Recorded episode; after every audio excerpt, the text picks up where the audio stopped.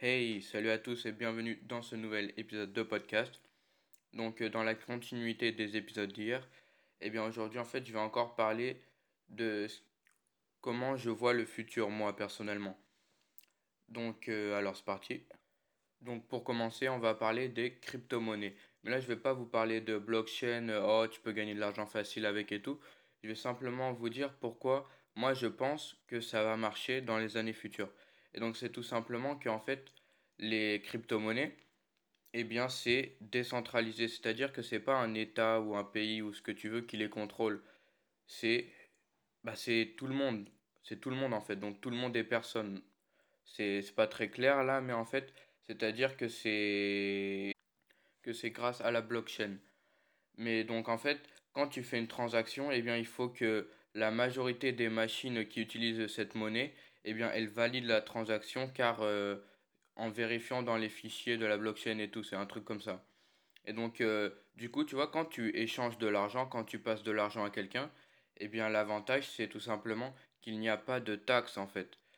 Si les gens ils te payent en bitcoin, tu as la somme qu'ils t'ont envoyée en gros. Ou peut-être une mini taxe, mais voilà.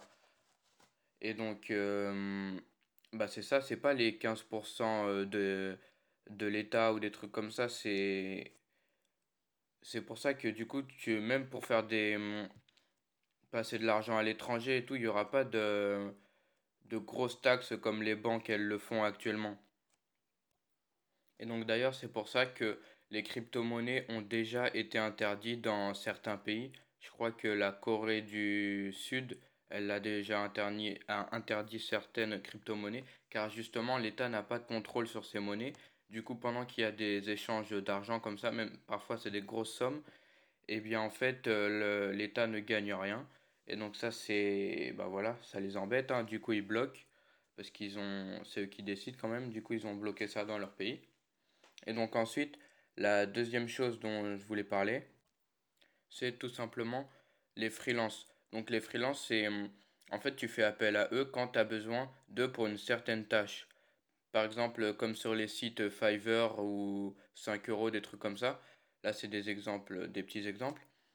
Mais donc euh, aussi, en accord avec ça, eh bien, il y a euh, le, par exemple les applications comme Uber et euh, Deliveroo, je crois. Donc Uber, c'est, le premier concurrent des taxis en fait. Et donc euh, voilà ça en fait, il y en a plein qui font ça maintenant. Par exemple, euh, donc j'ai vu une émission sur ça à la télé et donc en fait dedans on voyait un mec il avait euh, il devait avoir 13 ans ou 14 ans.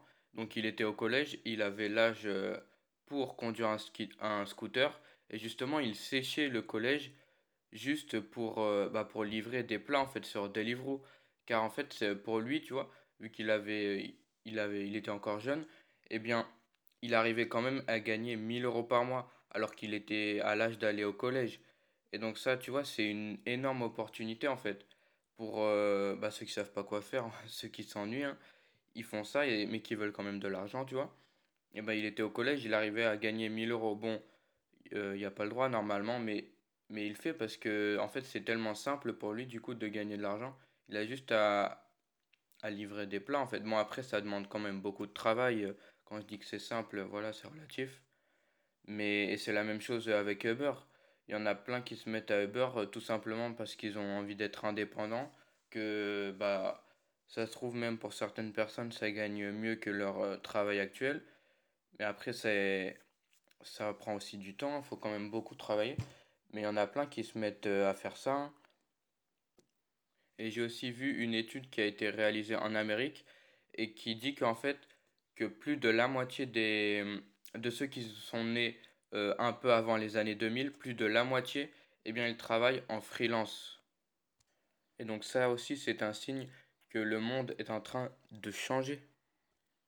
Et puis le freelance, au final, ce n'est pas une mauvaise, une mauvaise chose, car en fait, c'est gagnant-gagnant. C'est, c'est bon pour celui qui, le freelanceur, parce que, eh bien, il est indépendant, en fait.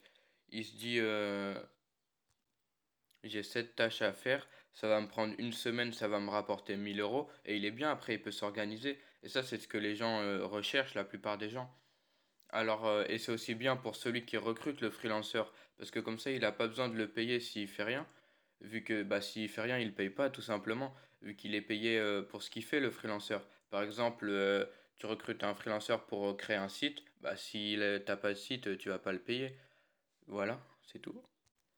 Et après, ça augmente aussi la flexibilité de l'entreprise. Comme ça, elle n'a pas besoin de recruter un mec juste pour euh, créer son site web. Ce serait une perte d'argent. Et donc voilà, l'épisode d'aujourd'hui est déjà terminé. Mais donc si des hum, podcasts dans ce genre ça t'intéresse, eh bien fais en sorte de ne pas louper mon prochain épisode. Et moi je te dis à bientôt dans la prochaine vidéo. Salut